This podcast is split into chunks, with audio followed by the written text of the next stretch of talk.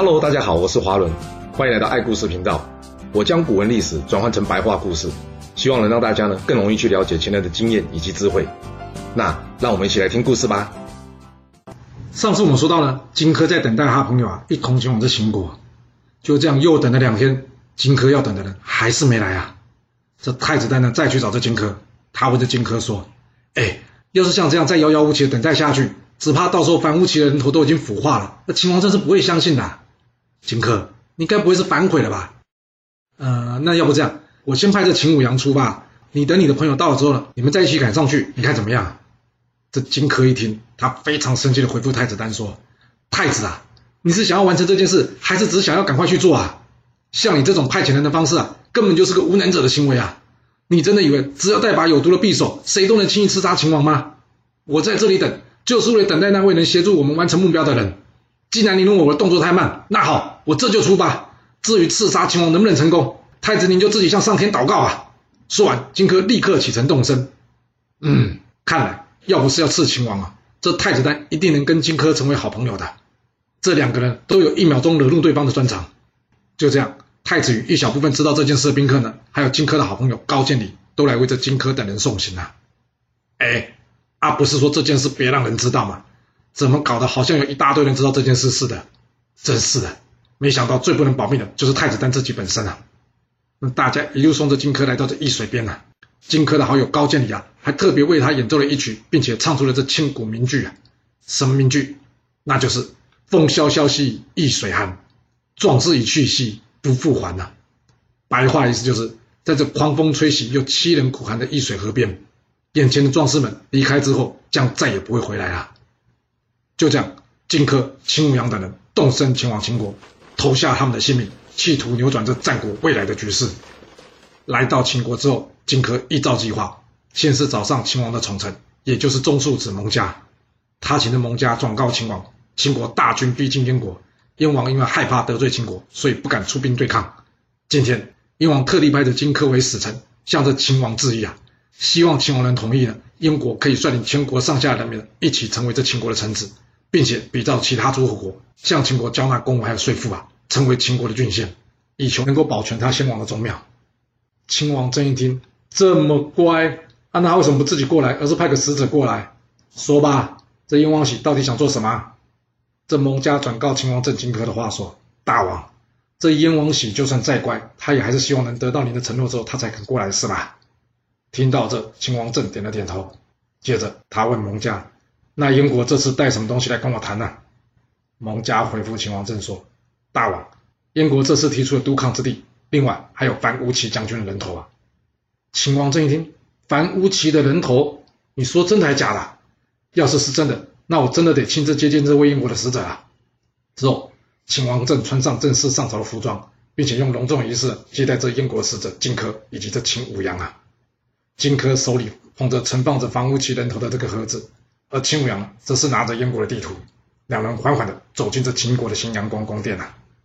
来到秦王镇的台阶前面呢、啊，这秦舞阳被这现场的气势给吓到了，他当场脸色大变，而且显得十分恐慌啊。见到这，秦国的大臣们都感觉到很奇怪，哎，这燕国的使者是怎么？难道从来没见过大场面吗？怎么会抖成这个样子呢？看出大家疑惑，这荆轲马上转过头来对秦舞阳笑了一下，然后。他上前跟大家谢罪说：“哎，不好意思啊，我们是长久住在这北方偏远蛮夷地区的人啊，由于从来没见过这真正的大王威仪啊，因此呢，他才感到震惊跟恐惧啊，还恳请大王见谅，宽容他的失礼之处，让他能在大王面前呢完成这次出使上国任务啊。”虽然荆轲是这么说了，然而秦王政已经觉得不对劲了，燕国要将督亢之地割让给我秦国这么重要的事，怎么可能随随便便派个菜鸟过来？这家伙该不会是另外一个蔺相如吧？看来我等下得小心一点了。这秦王正对荆轲说：“啊，先打开这樊於期的人头，让我看看吧。”在确认了樊於期的人头之后呢，接着他跟荆轲说：“我看这家伙已经吓成这样子，那就由你先把这燕国督亢的地图给先呈上来吧。”这荆轲从秦舞阳手中接过这地图，并且上前呈现给这秦王正看，他慢慢的。一点一点的展开他手中地图，并一一为秦王解说，然后确认秦王政的有将他的专注力放在这地图上面。眼看这地图就快要展开完毕了，这时荆轲顺势将藏在地图里面的匕首给拔了出来，然后他冲上前去，用他左手抓住秦王政的衣服，然后用右手呢，则是拿起匕首往这秦王政的胸口猛刺过去啊！那他会刺中吗？很抱歉，秦王政又不是好傻好天真，他既然已经有提防到你，当然不会完完全全没有准备啊！他向后一闪，而这荆轲的一剑呢，并没有刺到秦王政的身上，接着。秦王政起身了，想要拔出他身上的宝剑，然而因为这剑实在太长了，一时之间竟然拔不出来。哇塞，要命了！怎么会在这关键的时刻给我卡住啊？这秦王政呢，越是紧张想要拔出这宝剑来，结果这宝剑呢就卡得越是紧啊。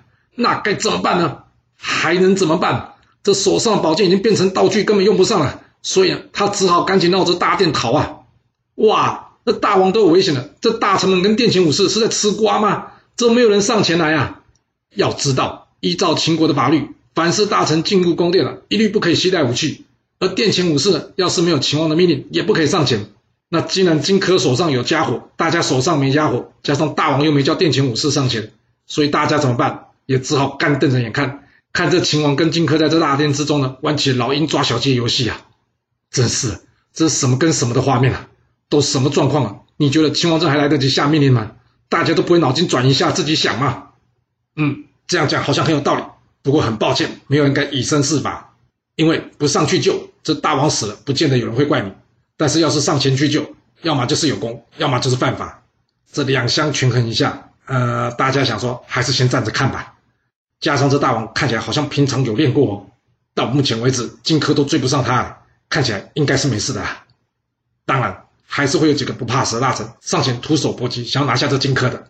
然而，荆轲大喝一声：“这剑上有毒，能见血封喉。要是不想要命的，就上前来，没关系。”听到这，要是你是大臣，你敢上前去吗？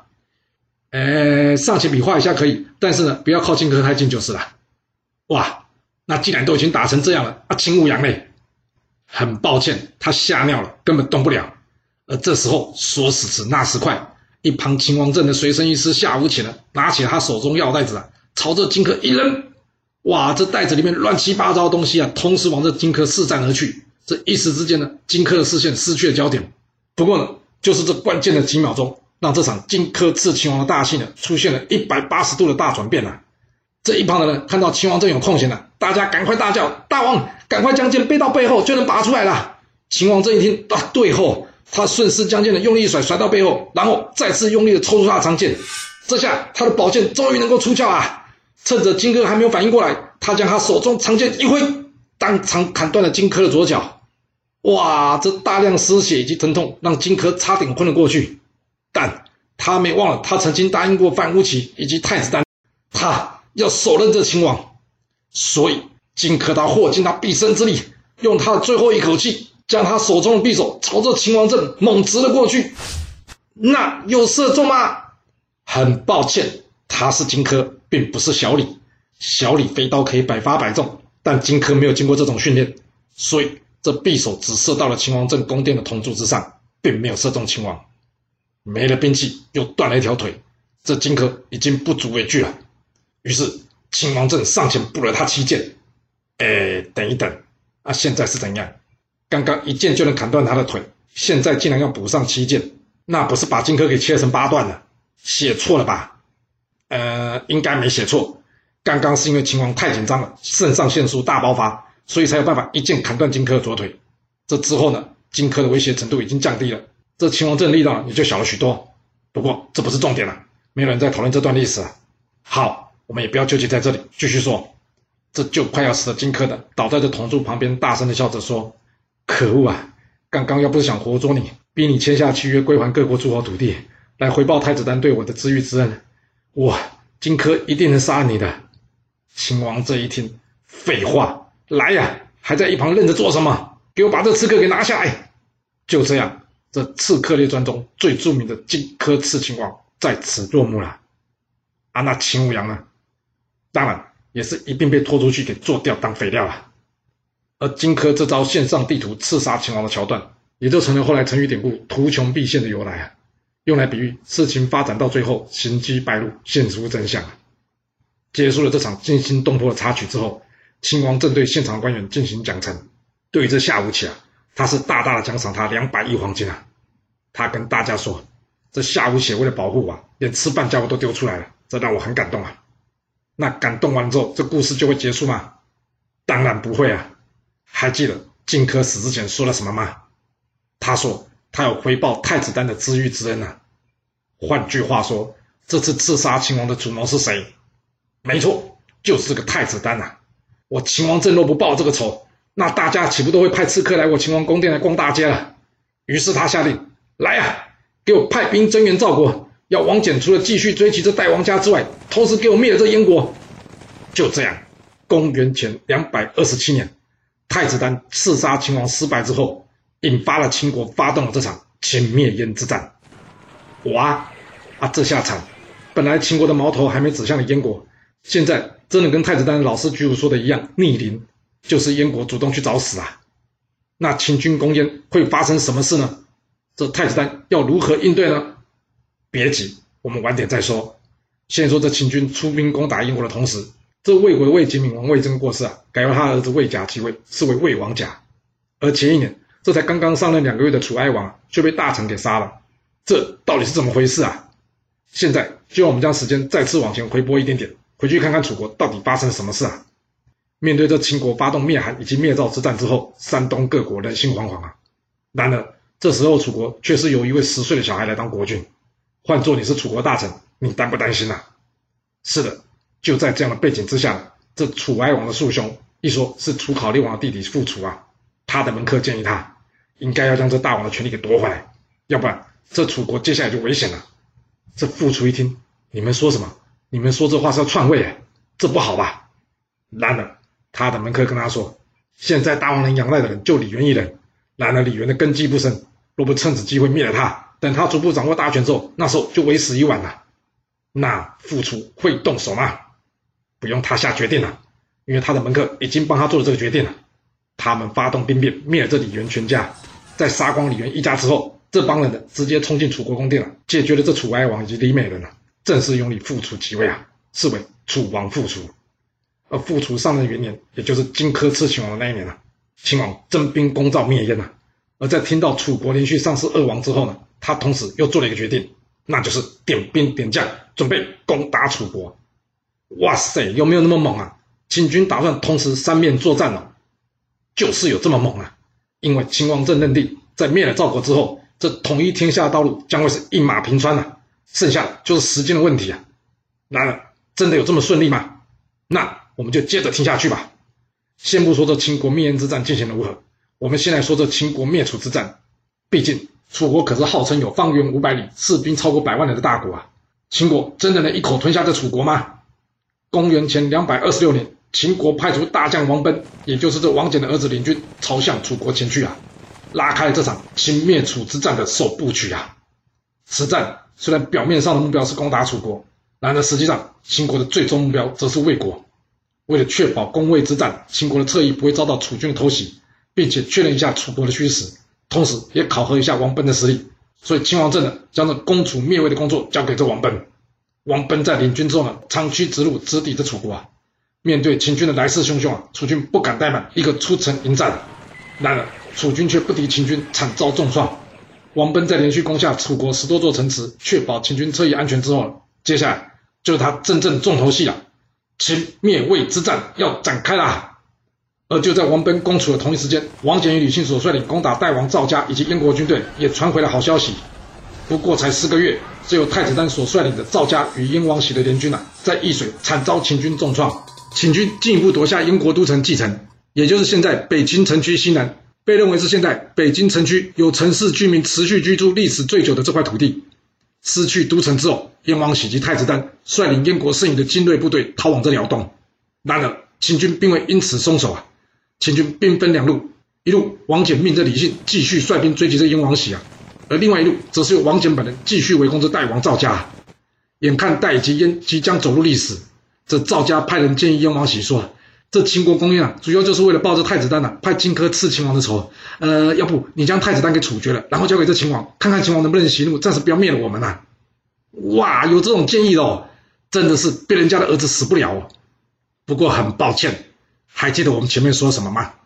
燕王喜早就把这太子丹当做是工具人了，所以他听进去了。他想，嗯，这恐怕是没有办法的办法了。哇，真的假的？动手杀自己儿子，糊涂了吧你？人家秦国的目的就是要灭了你燕国，这太子丹去不去刺杀秦王，这结果都一样的。谁不知道这燕国一定会被灭啊？只不过就是早几年或者晚几年的问题而已啊。然而，燕王喜听不到我说的话，所以他最后还是决定将这被秦将李信追得躲到盐水的太子丹给挖出来，然后呢，拿下他的人头送给秦王，求秦王息怒嘛。那秦王政会放了你燕国吗？对秦王政来说，这燕王喜连自己的继承人都敢杀，基本上已经是废了。加上这代王赵家也不是坏料，看来北边的战事应该差不多底定了。比较麻烦的应该还是南边的楚国。虽然王賁前面已经大有斩获，但想要一口气吞掉楚国，看来还有点困难。